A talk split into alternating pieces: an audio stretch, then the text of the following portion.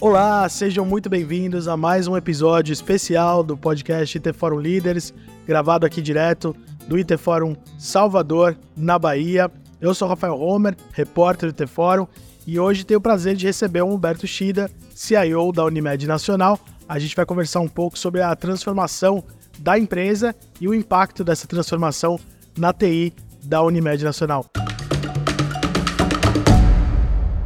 Humberto, seja bem-vindo. Obrigado por estar aqui com a gente. Eu que agradeço, Rafael. É um prazer aqui estar conversando com vocês e compartilhando um pouquinho aqui da, da nossa experiência. Bacana, Humberto. Humberto, a gente estava conversando, conversando um pouco aqui antes da gravação, né?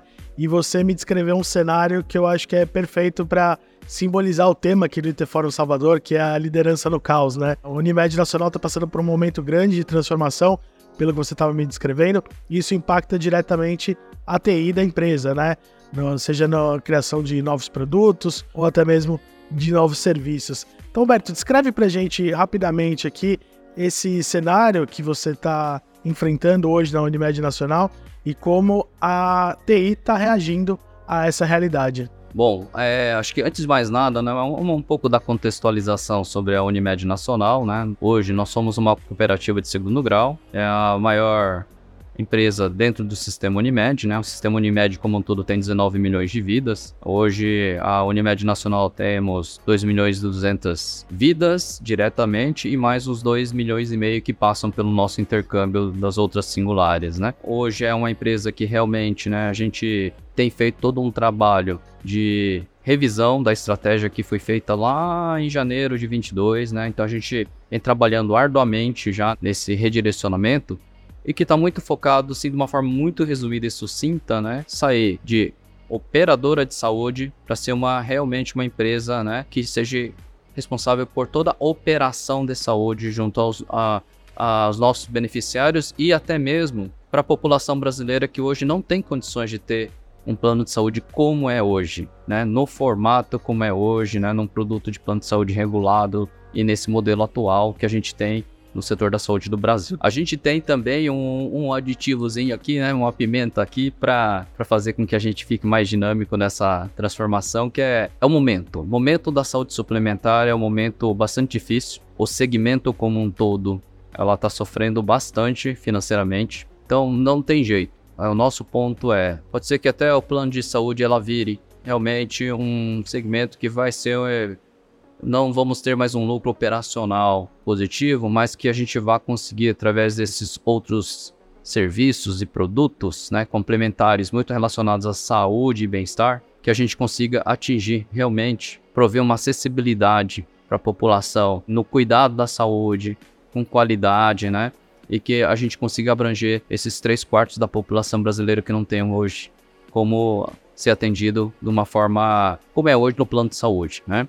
Isso tudo é o nosso desafio. A gente tem que buscar um resultado num cenário bastante ácido financeiramente falando, repensando até mesmo o processo de fabricação que a gente chama lá dentro de do pãozinho quente, é o que mantém o dia a dia, que é o core atual e que a gente hoje já, já vem fazendo uma transformação, já estruturando a nossa padaria para produzir mais outros novos serviços e produtos. E nesses últimos 12 meses nós tivemos aí também a condição de colocar quatro novos negócios complementares já gerando receitas novas. Estamos no momento com cinco em implementação e temos ainda sete já em fase de estudo ou diligência, sendo que acreditamos aí que metade a gente consiga ainda viabilizar essa parceria ou a criação de uma, um novo negócio ainda esse ano de 2023. Bacana, Humberto. E na conversa que a gente estava tendo aqui antes de começar a nossa gravação, você comentou uma coisa que eu achei bastante interessante sobre o medo do erro, né?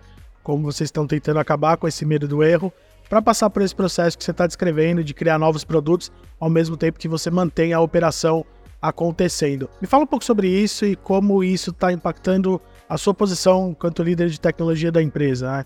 Como você está tentando promover esse fim dos silos e fim do medo do erro?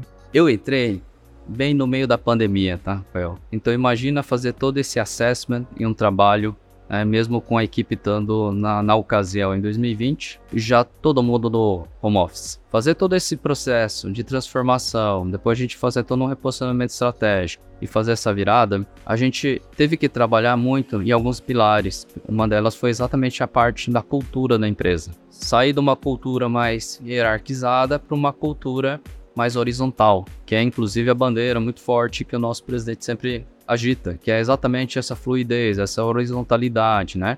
E para isso, no meu caso em tecnologia, a gente vem trabalhando muito exatamente no desenhamos a estratégia. Cara, a estratégia tem que estar tá lá até muito bem claro e entendido pelo nosso mais júnior que a gente tiver na estrutura. Ele tem que saber, ele tem que entender e, e juntos a gente construir o como no detalhe. Então, hoje, são uma série de rituais muito no, no conceito ágil, de rapidamente ter um cascateamento, de rapidamente ter um direcionamento e pelo exemplo da convergência. É muito falado, eu trabalho muito nesse aspecto de verbalizar e de mostrar para todos que a gente tem que mudar e que todos tenham o seu papel de indignação por um problema, independente se é da sua área ou não. Né? É buscar exatamente esse senso de buscar incansavelmente um melhor serviço, um melhor serviço para o nosso beneficiário, ou até mesmo para um, aprofundar um pouquinho mais o insight de um potencial novo negócio. Então todos estão abertos, nós criamos programas dentro da organização também, né? Um tá aqui minha ideia, é, e para que vá fomentando e dando voz também para todos. E na parte do erro, especificamente, a gente teve que trabalhar muito realmente no exemplo incentivando a proposição. E não, a gente, como gestor da, daquela, né, coceira de falar, não, vamos fazer isso. Não, é exatamente provocando, fazendo com que ele chegue na proposição, quando depois, próximo passo, na proposição e na realização. Errou, faz o questionamento porque errou, como foi e tal, e bola para frente.